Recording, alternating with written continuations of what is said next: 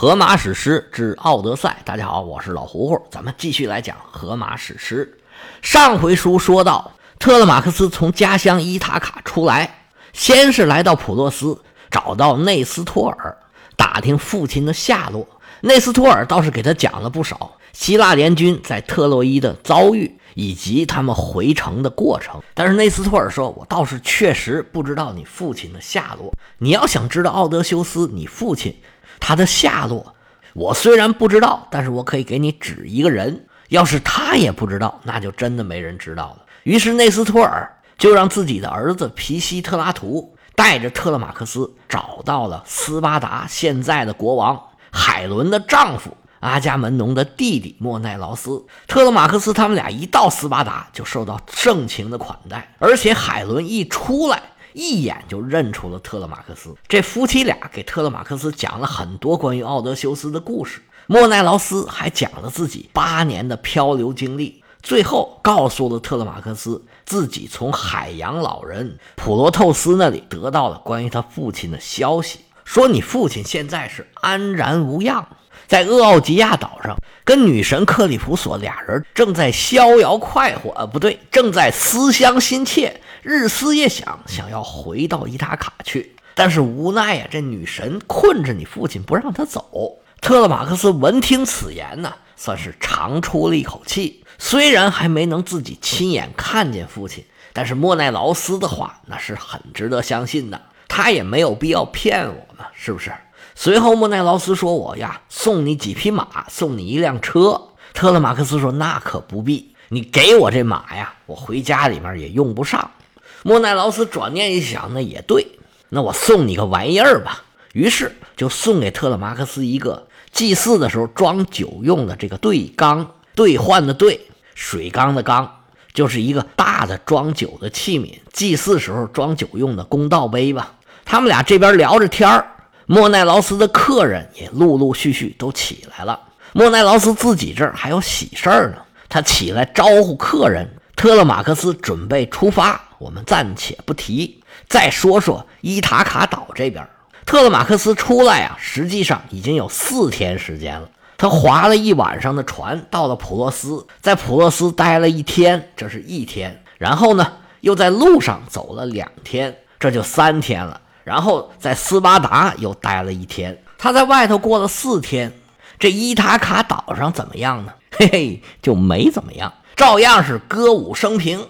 这些求婚者是该吃吃，该喝喝，该玩玩，完全没有察觉到这回事儿。可见呢，特勒马克斯是怎么样一个小透明？原来是根本就没有人理他，也没有人在意他。这些求婚者已经把伊塔卡岛当成了自己的家，完全不用主人来招待了。这天上午，这些求婚者呀，还跟以前一样自娱自乐，在奥德修斯家的里里外外，该玩的玩，该乐的乐。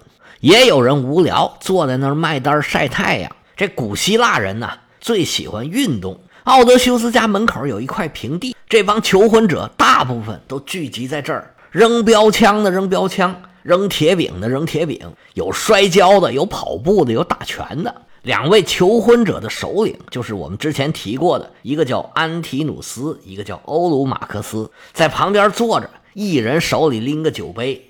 一边喝一边聊着闲天儿，这种情况啊，已经持续了好几年了。谁也没觉得今天有什么异样。他们在这吃着喝着玩着，就见远处噔噔噔噔走过来一个人，逢人就问：“哎，看见特勒马克斯没有？看见特勒马克斯没有？”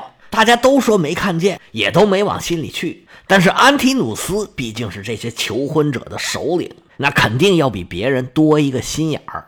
他一听提到特勒马克斯，心里头咯噔一下子，说：“哎，对呀，这小子这几天我怎么没见着他？跑哪儿去了？难道说那天他说要走，他真的走了吗？”一回忆这几天的情况，哎呦，还真有可能。这可不行，我得把那人叫过来问一问。正好那个人也走到了安提努斯身边，张嘴就问他：“哎，安提努斯，你看见特勒马克斯了吗？他借了我的船去普洛斯。”这已经出发好几天了。我们家现在有点事儿，我要去对岸的厄利斯。我们家呀，在那儿养了十二匹母马，喂了不少小骡子。我现在要去拉一匹骡子出来养。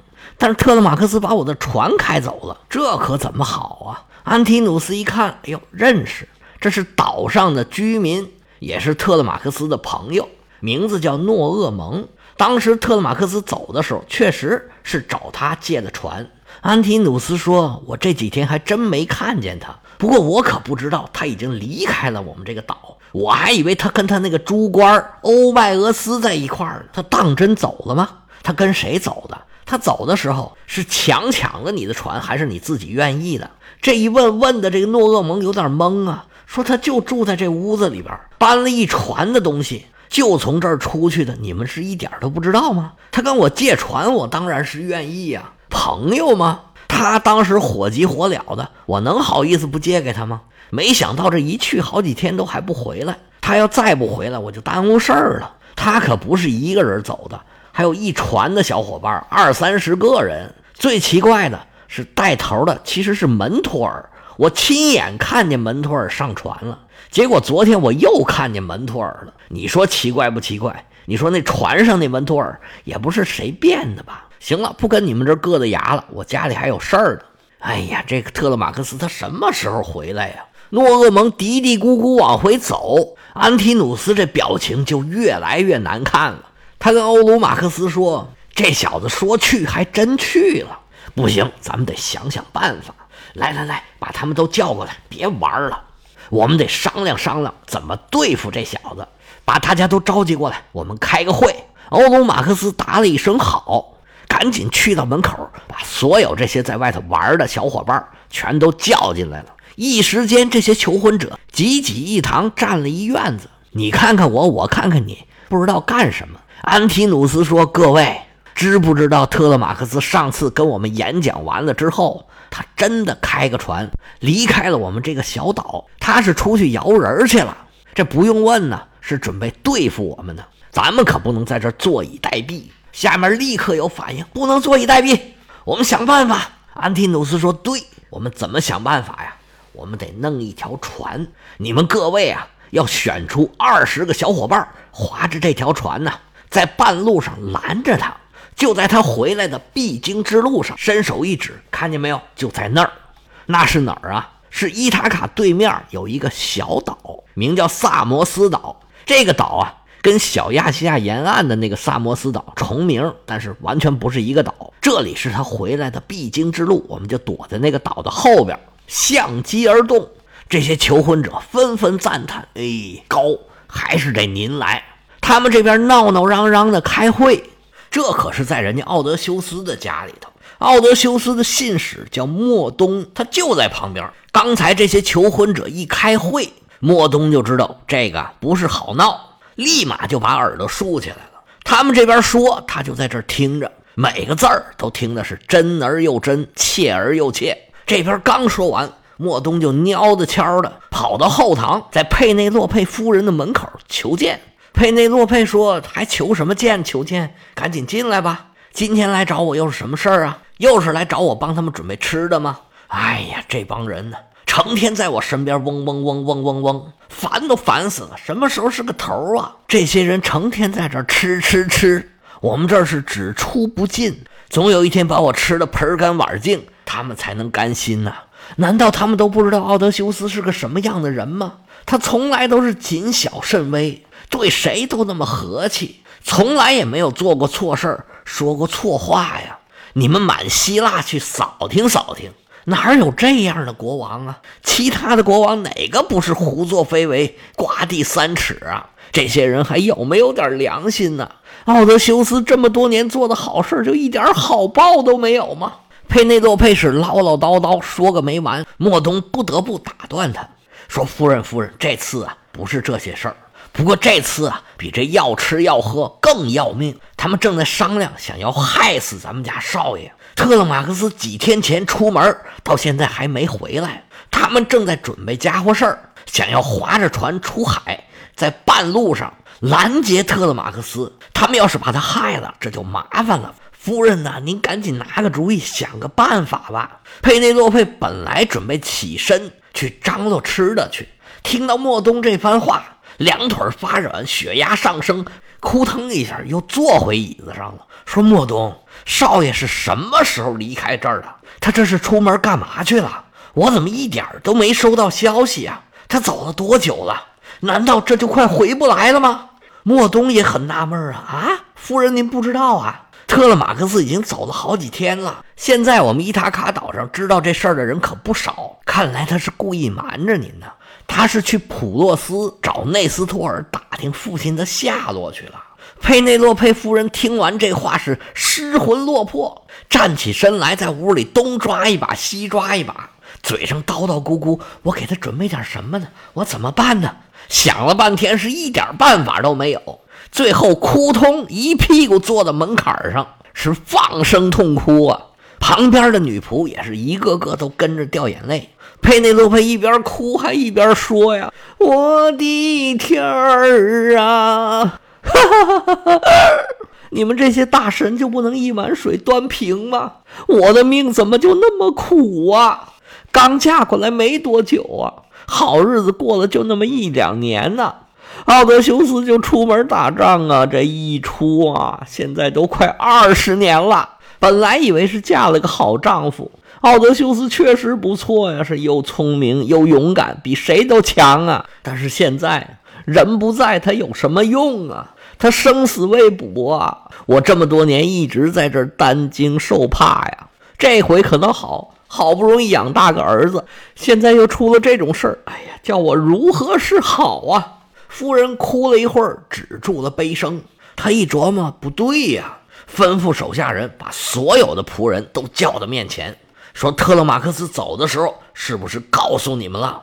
怎么着，就糊弄我一个，把我一个人蒙在鼓里吗？你们谁去把那个多利俄斯给我找来？这多利俄斯啊，是佩内洛佩出嫁的时候，他父亲给他带的一个仆人。他现在在山上侍弄一个果园。”种着橄榄和葡萄，夫人想让这个多利俄斯去通知奥德修斯的父亲，看看老人家能有什么办法。佩内洛佩正对这些仆人发飙呢，从队伍里边站出来一个老太太。夫人一看，哎呀，原来是这个资格最老的保姆，从小一手拉扯特勒马克斯长大的这个欧鲁克莱亚。咱们前文提过，老太太说：“夫人呐，您息怒，这个事儿呢，从头到尾。”都是我一个人，你不要为难别人。您要是实在觉得我做的不对呢，是杀是剐，你怎么处置我都行。少爷走的时候呢，特意跟我说了，说让我瞒着您一点，他是怕您担心呐。而且呢，您一知道拦着他不让他走，一吵一闹，外头这帮人他们不但看了笑话，还没准闹出什么乱子呢。而且呢。我特意给他准备了船上吃的、喝的、用的东西，这都是我一个人干的，跟他们呢没有关系。夫人点了点头，说：“这个也有道理。那我们现在怎么办呢？”老太太说：“呀，您现在呀稍安勿躁，您也别去骚扰他爷爷了。那老头来了，他也干不了什么。您且要收住悲声，不要难过。特勒马克斯走的时候啊，他跟我说了，这是有神明保佑的。您呢？”待会儿洗个澡，打扮的漂漂亮亮的，带着侍女上楼。您是该祈祷祈祷，该祭祀祭祀，说不定更能帮上您儿子的忙。您可别忘了，咱们这是希腊神话呀。佩内洛佩夫人说：“那行吧，我这就去收拾收拾。”在我们这书里啊，佩内洛佩夫人也是一个非常聪明、非常通晓事理的这么一个人设。刚才得知儿子出门了。这情绪有点上来了，但是这劲儿一过去，就明白了。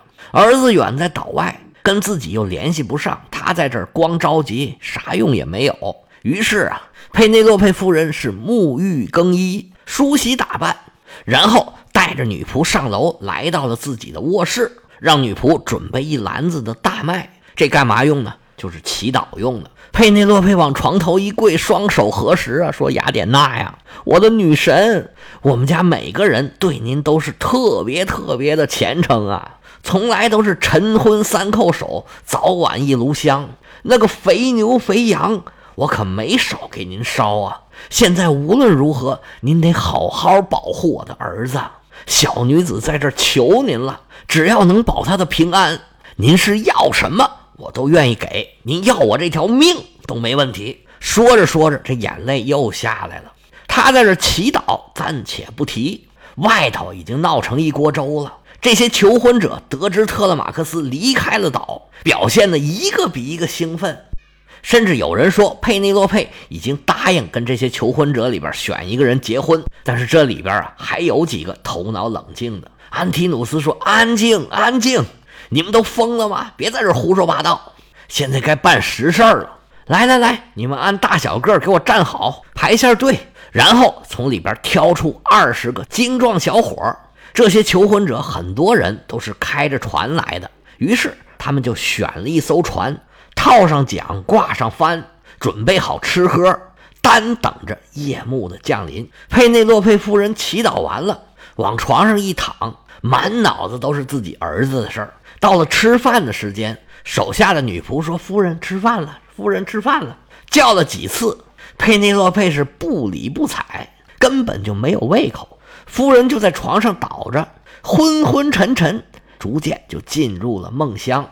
睡着睡着，就听旁边有人喊自己：“姐姐，姐姐，醒醒，醒醒！”佩内洛佩迷迷瞪瞪，睁开惺忪的睡眼，隐隐约约觉得床前站着一个人，不是站着一个人，飘着一个人。他迷迷糊糊地看着。似乎是自己的妹妹佩内洛佩，确实有个妹妹，嫁给了欧莫洛斯，住在菲莱，就是特勒马克斯从普洛斯到斯巴达中间住了一晚上，就是这个地方。原来呢是住在自己的姨和姨父家里头。他这妹妹呢叫做伊夫西莫，两个人嫁人之后啊就再也没见过了。佩内洛佩感到奇怪呀，哎，妹妹，今天晚上你到我这儿来干嘛来了？我们好久没见了。这妹妹微微一笑，说：“姐姐，我看你呀，今天是遇到烦心事儿，哭了半天了。我特意来呀，安慰安慰你。”佩内洛佩长叹一声：“啊，哎呀，别提了，你来的正好，我跟你念叨念叨。你说有没有谁比我还惨呢？我这要丈夫，丈夫他也不回来，现在是生死未卜，要儿子。”儿子眼看啊就要遭受危险，我这孩子长这么大呀，还从来没出过门啊。他要是有个三长两短，你说我可怎么活呀？你也看到了，楼下有一帮这些求婚者呀，里面三教九流，什么样的人都有啊。他们现在啊就打着主意想要害我儿子，你说我可怎么办好啊？伊夫西莫是微微一笑，说：“姐姐没事儿。”我今天来这儿跟您说话呀，那可不是平白无故来的。您知道雅典娜吗？就是他派我来的。他今天来就是告诉你，你且放宽心，你儿子没事儿。佩内洛佩一听这话呀，心里边就痛快多了。然后他就接着问：“那我丈夫呢？奥德修斯呢？”就见他妹妹微微一笑，说：“天机不可泄露。”随后就唰飘走了。佩内洛佩一机灵，哎，就发现是南柯一梦。但是刚才听见的话是清晰可辨。他在这做梦啊，那些求婚者可没闲着，看见天色已晚，立刻划船出海，来到了海峡中部的一个岛屿，正好在伊塔卡岛和萨摩斯岛中间。小岛名叫阿斯特里斯。这岛虽然小，但是有一块锚地。而且从两边都可以出海，正是一个完美的设伏地点。这些求婚者就在这埋伏着，单等着特勒马克斯回来。荷马史诗《奥德赛》第四卷就着落在此处。要知道特勒马克思的命运如何，奥德修斯什么时候才能回伊塔卡？我们下回接着说。